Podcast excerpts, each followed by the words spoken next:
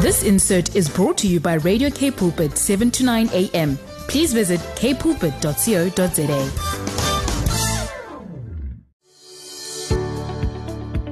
Hi, I'm Vuyokazi Matu, your host for the brand new program, Show Me. Every Tuesday at 12 p.m., we will share on the Word, focus on building oneness in our nation.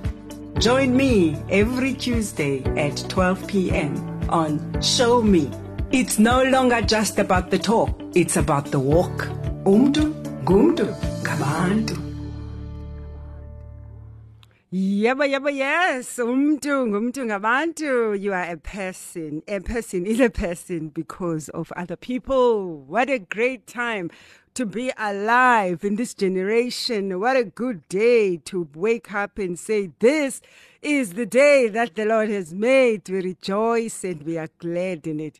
We are singing praise even on this day irrespective, we are called to arise and say, Thank God that this is the day that the Lord has made. It is Tuesday, it is the 18th of October 2022. Can you believe it? Can you believe that you've made it? Can you believe that you've crossed over? Can you believe that you are still standing? I was saying to a friend the other day, it's so good that we don't know what our lives hold. We don't know what tomorrow holds. We don't know what we are about to go through.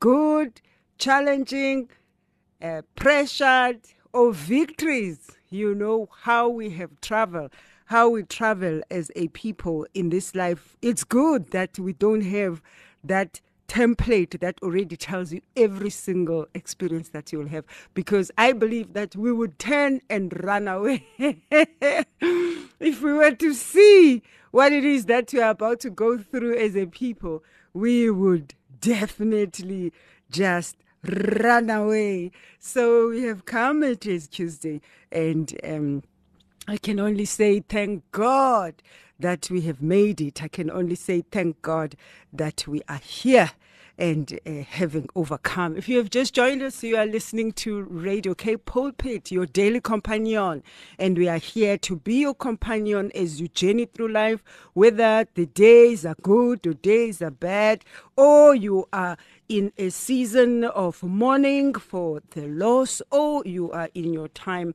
of celebration for victories. Whatever season that you are in, we are your companion. You know, got those friends that will be there for you when it's all good and well.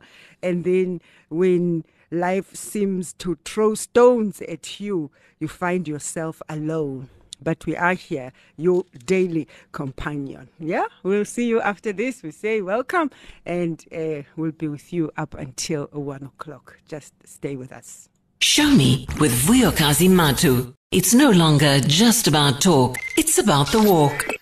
J324, it says the song there says above all. And you remember the song, um, also Michael W. Smith also sings the song, and uh, you remember that it's one of those all time favorites, um, one of those songs that when they play, everybody is able to sing along.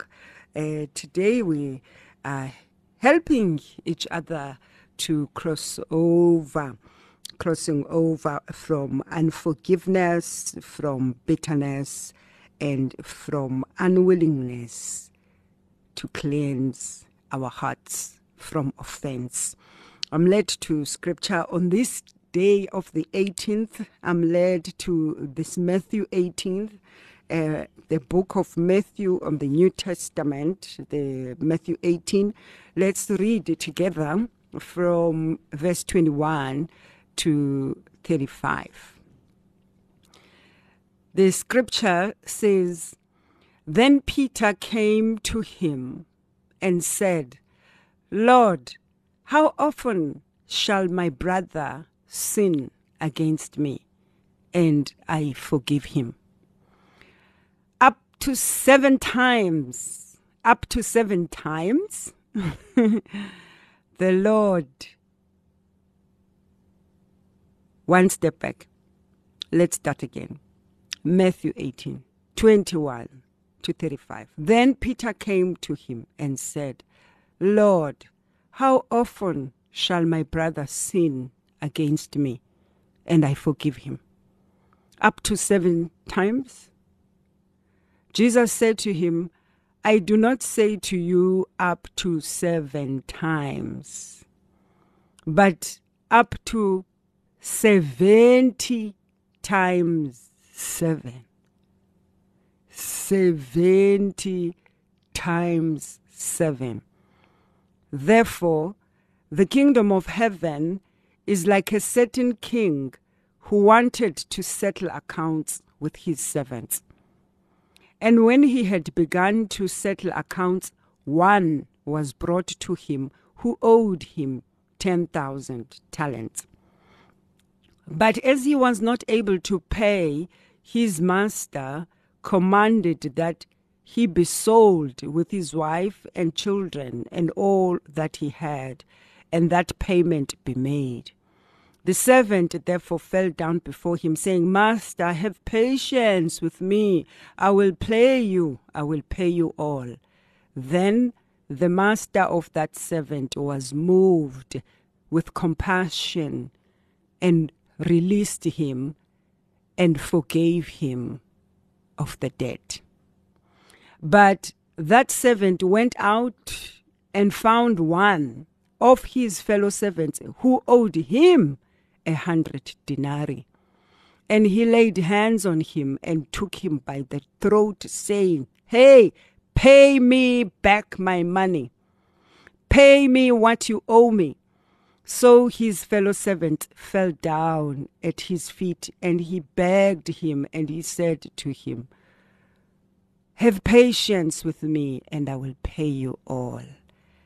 And he would not, but he went and threw him into the prison until he should pay the debt. So when his fellow servants saw what had happened and what had been done, they were very grieved, and they came and told their master all that had been done. Then his master, after he had called him, he said to him, You wicked servant, I forgave you all that debt because you begged me. Should you not also have had compassion on your fellow servant, just as I had pity on you have pity on him.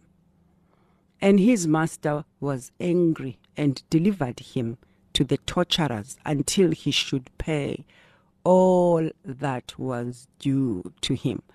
So my heavenly Father also will do to you. So my heavenly Father will also will do to you if each of you from his heart does not forgive his brother of his trespasses.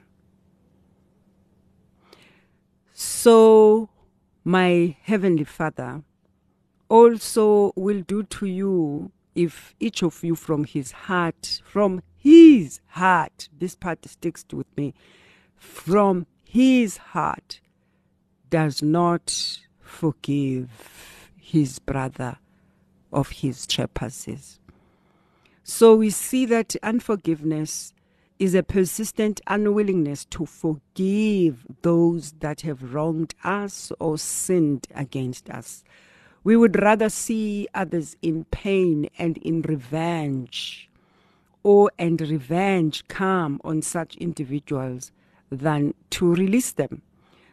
But the Word of God calls us as those that have been forgiven by God and to forgive our fellow man unconditionally is what God requires of us.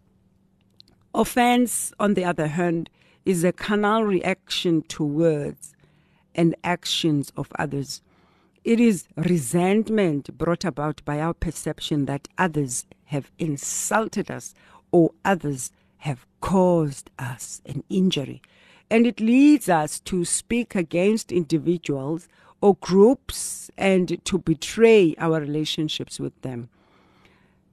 Allowing hate to develop in our hearts. And this happens when we have allowed offense to take root. These behaviors, we must cleanse our lives from them. These behaviors, we must cleanse our hearts from them. You know, when it comes to issues of uh, matters where people have done things to us, I think from this scripture in Matthew 18, uh, from 21, it struck with me that you know how sometimes you can say, I know it's okay, I'm forgiven, I'm okay. But I notice in unpacking this scripture that this unforgiveness is and forgiveness is an issue of the heart. You can do right on the outside, but let's look at this last verse.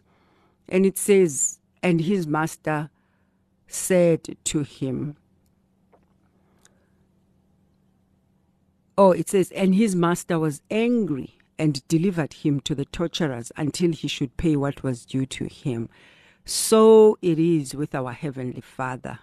He will do to you, for we are to forgive from the heart. We must forgive from the heart. And how do we do this? I'll see you after this. You're listening to Show Me on Radio K Pulpit 729 AM. Yes, that was beautiful communing with the King. What an amazing, what an amazing song there by 3C. We, if you have just joined us, we are just um, just finished going through Matthew 18 from verse 21 to 23 we see the story as the disciples asked, as Peter asked Jesus and said, Lord, how often shall I forgive my brother who sins against me? how often shall my brother sin against me and I forgive him? And Jesus says, up to seven, seven 70 times 7. 70 times 7. Do you know how much that is? 490 times. ah, we need grace, grace upon grace, upon grace, upon grace, upon grace uh, to help us uh, to, to, to unplug. And um, Let's read in 2 Corinthians. Let's see what uh, the scripture says in 2 Corinthians 2 uh, from verse 9 to 11. It says, For to this end I also wrote that I might put you to the test, whether you are obedient in all things. Now with you, now whom you forgive anything, I also forgive. For indeed I have forgiven anything, I have forgiven that one for your sakes in the presence of Christ. I feel like as I read, it would be wonderful to just have a bit of context. This is 2 Chronicles uh, 2. And if we read from the New King King James, I think it would be best to just start at verse 2. It says, Forgive the offender.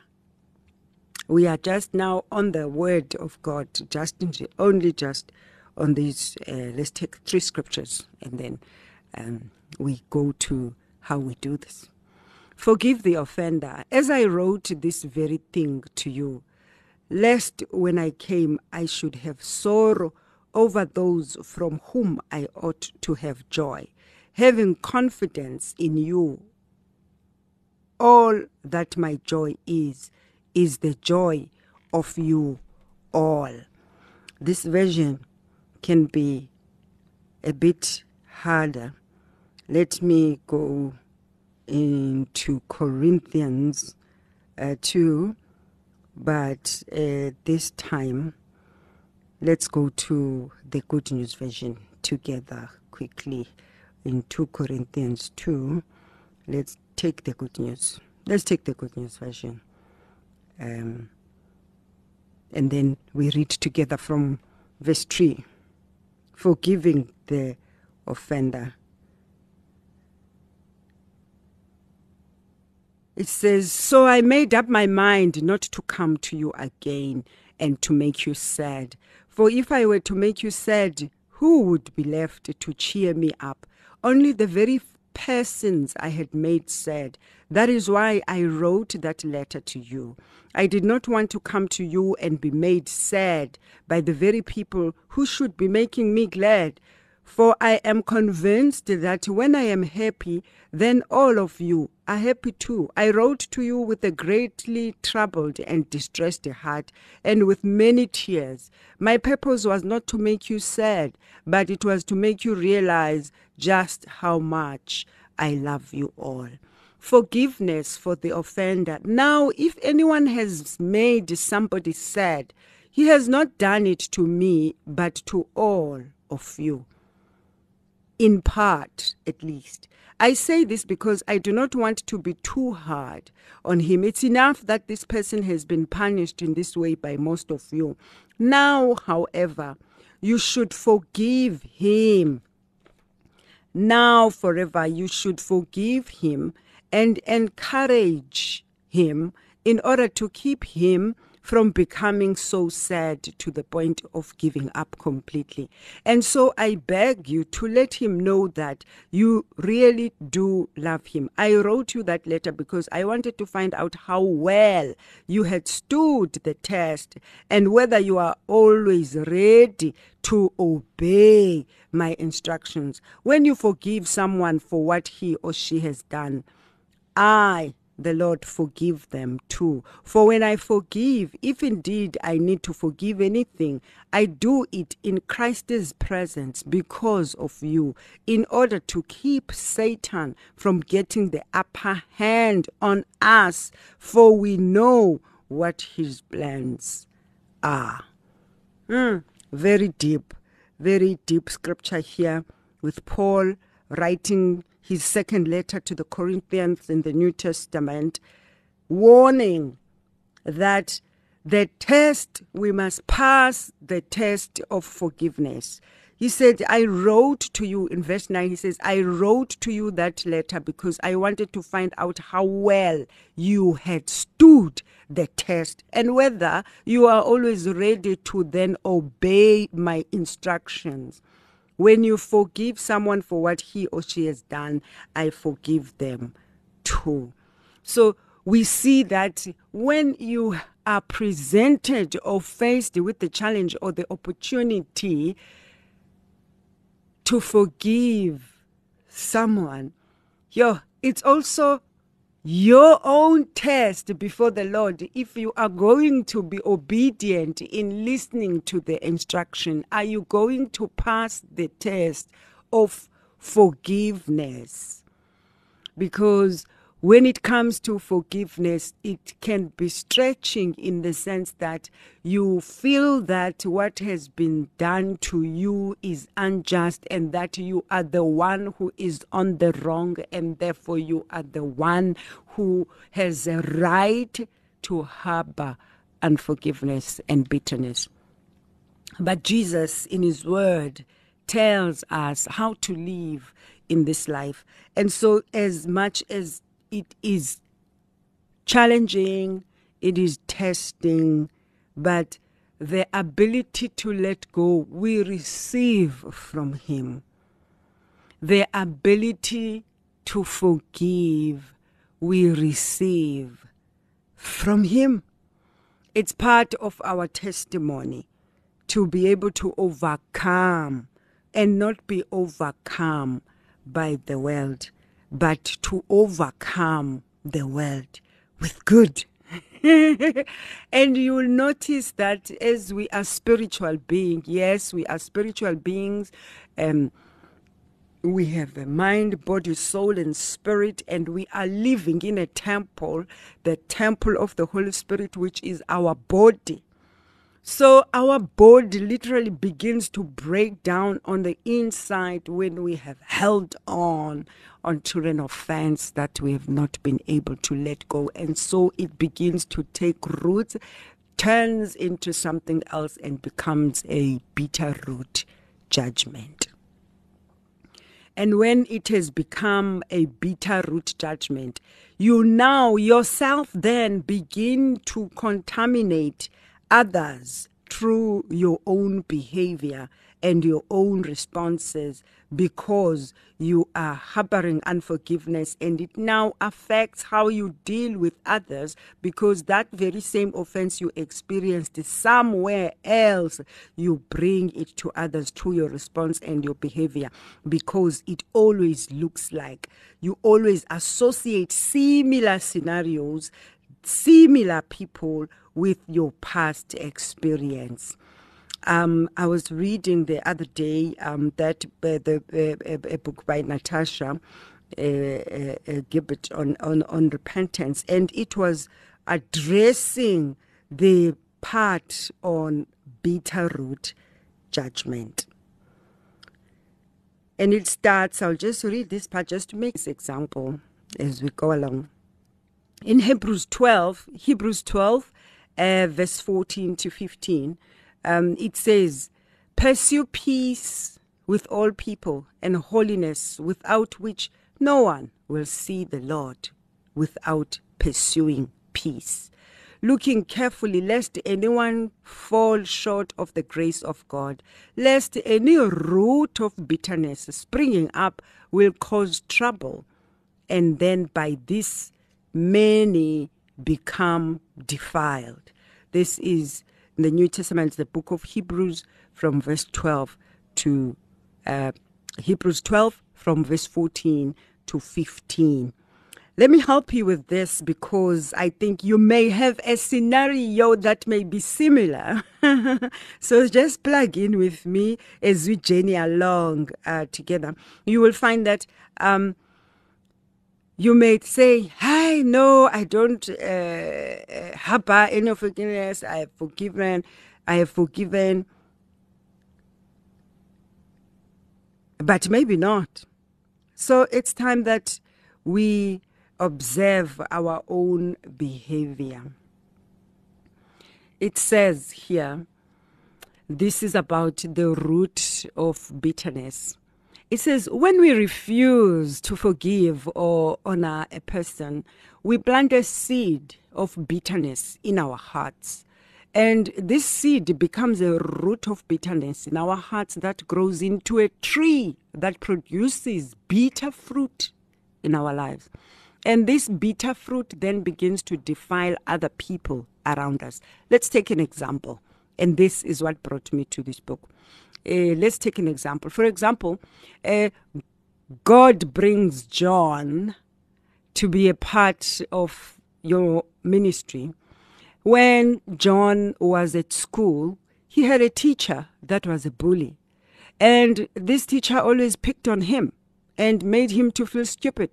So the minute that John knows that I am a teacher, he comes into the meetings looking for a fight because he still wants that revenge from that teacher from that time when she was he was still young from school he's not consciously thinking about this that he wants to pick a fight but the thought is in his heart somewhere it is a seed of bitterness. So, the seed of bitterness and unforgiveness towards the teacher now has produced a programming of his own behavior towards teachers. From the moment he comes into a meeting, he does not like the teacher, behaves in an aggressive, arrogant way, and all his actions are saying, Who do you think you are? I've also got a right to speak and so on and on.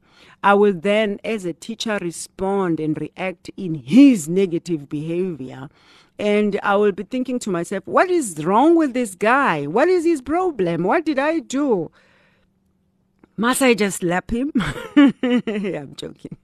I will then treat him with contempt, which is because of his attitude that is triggering that kind of response, which now, then, because of this behavior from the teacher now, affirms his own thinking that teachers are bullies. It affirms it because he brought that energy and he got that same response because of his very same behavior. So his root of bitterness now has now defiled this new teacher, and that cycle of life continues. So, whenever we do not forgive, whenever we do not honor, the roots of bitterness they then begin to grow, and the older we get, the more right with to, we have and we feel to tell other people a piece of your mind. Always looking for opportunities to tell others about a piece of our minds, which comes from the root of bitterness that was never dealt with. So let us deal with our root of bitterness. I'm going to, after the song, just lead us to part of what we can, part of what can help us. I'll see you after this. Thank you so much for joining us. Yeah, but yes, we are back. We are back, and it is now that time that we are heading for a close. It is to one, and we are about to do uh, the, the the prayer, especially for the responsibility Yes, that's the word I was looking for. yeah, that's the way I was looking for. The responsibility to repent. Repentance is a responsibility. It's a matter of responsibility. Firstly, it is to not just to other men or to human beings, but firstly, Repentance is a powerful tool when we confess before God where we are and how we feel. That acknowledgement assists, helps you to move from the place, from the hole and the place dungeon that you are in when you find yourself too hurt, maybe um, when you find yourself when you struggle to find it in you to let someone go who has done something to you. We know that this subject is multifaceted, but today we looked at this root of bitterness and how we get to defile others because of our own forgiveness, unforgiveness, where we have struggled to let go. So, as we acknowledge, we first pray. So, you can join me to pray. Remember a situation, a, an occurrence, or a moment uh, where you can recognize that you have not been able to let go. So, Join me in prayer as we acknowledge. Father, we come before you in the name of Jesus Christ. We thank you that you are the one who holds the world together in its place, the one who determines how far the sea to go and told the waters to go no further than they should the God who created the boundaries, the maker of the heavens and the earth. Father, we come before you this very day. We bring our hearts before you. We acknowledge that we have situations that we have struggled to forget. We acknowledge that we have matters of the heart, in Nkosiam, where we have allowed ourselves to take offense and now we are harboring in unforgiveness and bitter root. Help us, Lord God. We acknowledge our sinful nature. We acknowledge that, Father God, we have not been able to receive your instruction and we have not been able to pass the test. The key scripture today, Lord God, that you led us in Matthew 28 Father God, you tell us in your word that this is our test that we are to pass as you move us in our spiritual growth from glory to glory, from one level of glory to the next, from one dimension to another. So as you grow us, as you strengthen us, Lord God Almighty, your word says, when I was a child, I spoke like a child, I thought like a child, I reasoned like a child. But when I became an adult, I put away childish things. And so we align with your word, Lord, the book of life that leads us on how to live in the world that you have created. And so we lay down our knowledge, we lay down our own understanding to follow your instructions and your path for life. You know better. You know the end from the beginning. You are all knowing, omnipotent, omniscient, present everywhere. And even right now, we ask that, Lord, you be present in our hearts. Father, you see, Nkosiam, the places where we are harboring the residue of unforgiveness, even where we think we have forgiven. We are asking for your cleansing. We admit our guilt that we have battled to completely forgive because of the behavior of others. But the responsibility is not on others, is on us. And so we rise to the challenge, we rise to the test, oh God. As we admit, we ask you Father, by your Spirit to come, Lord God Almighty, to dwell in our hearts, Lord. That by your grace, Father God, by your grace, by your grace, not our own doing and own ability, but it is by your grace that we are able to forgive. So we ask that that grace may come to the deep places of our hearts where we have been hurt where we have harbored unforgiveness, Lord, where we have carried offense, Father, where we have struggled and wrestled to let others go because of the depth of the wound and the stabbing that we felt in our hearts. So come, Holy Spirit, come and do what only you can do. Pull up the root of unforgiveness Cause us to move and shift from the place where we have been.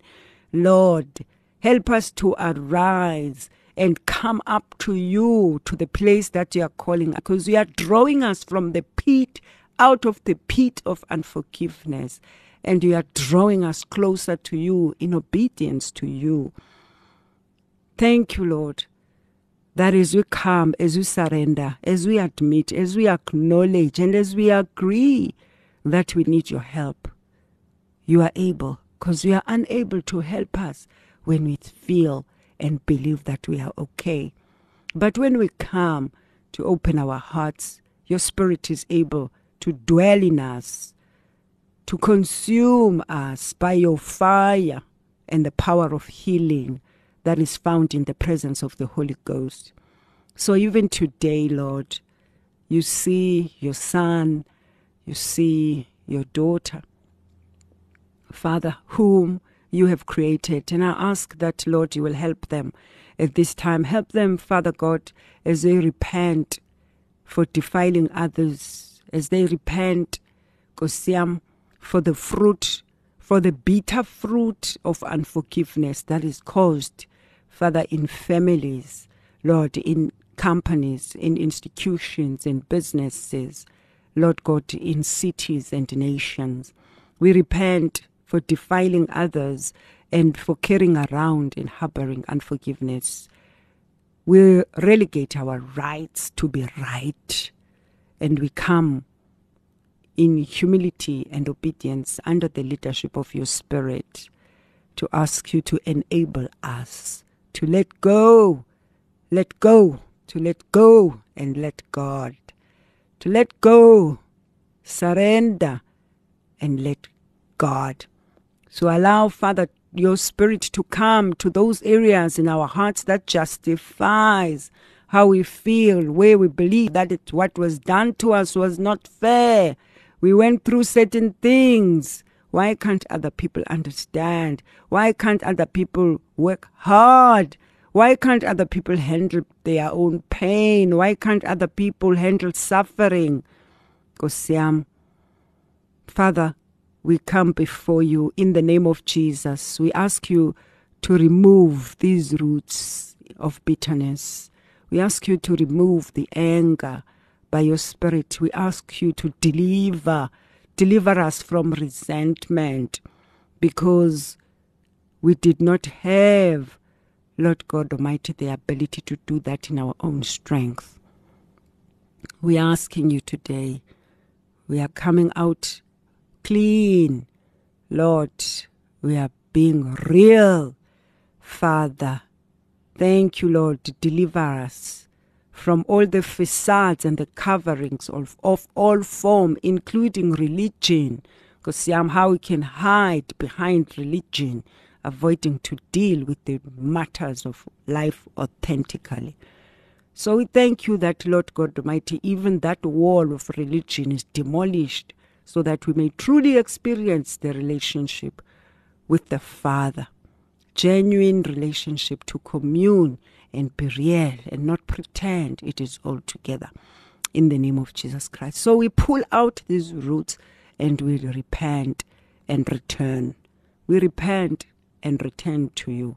We ask you, Father, send the angels of deliverance to pull up the root and seeds of revenge, of bitterness and anger. Thank you that whom the sun sets free is free indeed. We ask that you strengthen us as we let go. We let go and let God. Surrender the people. We release them from the prisons in our hearts and allow them to go free so that we may also be free. In the name of Jesus, we give you glory, we give you honor, and praise you, Lord, for your word, because your word is a lamp for our feet and a light for our path. So we thank you as you light your, our path this 18th Ngosiam of October through the scripture in Matthew 18 to say, Forgive your brother 70 times 7. In Jesus' name, amen. Ah. Yeah, ne, this is life. this is life. But whom the Son sets free is free indeed.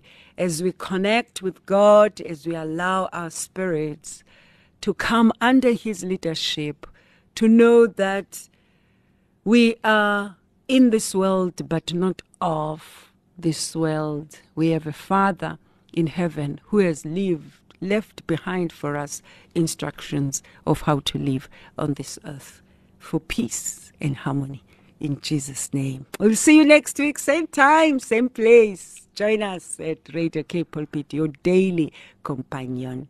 Have a great afternoon. God bless you and meet you beyond the desires of your heart. Amen. You are tuned to Radio Cape Pulpit on 7 to 9 a.m. This insert was brought to you by Radio Cape Pulpit, 7 to 9 a.m. Please visit capepulpit.co.za.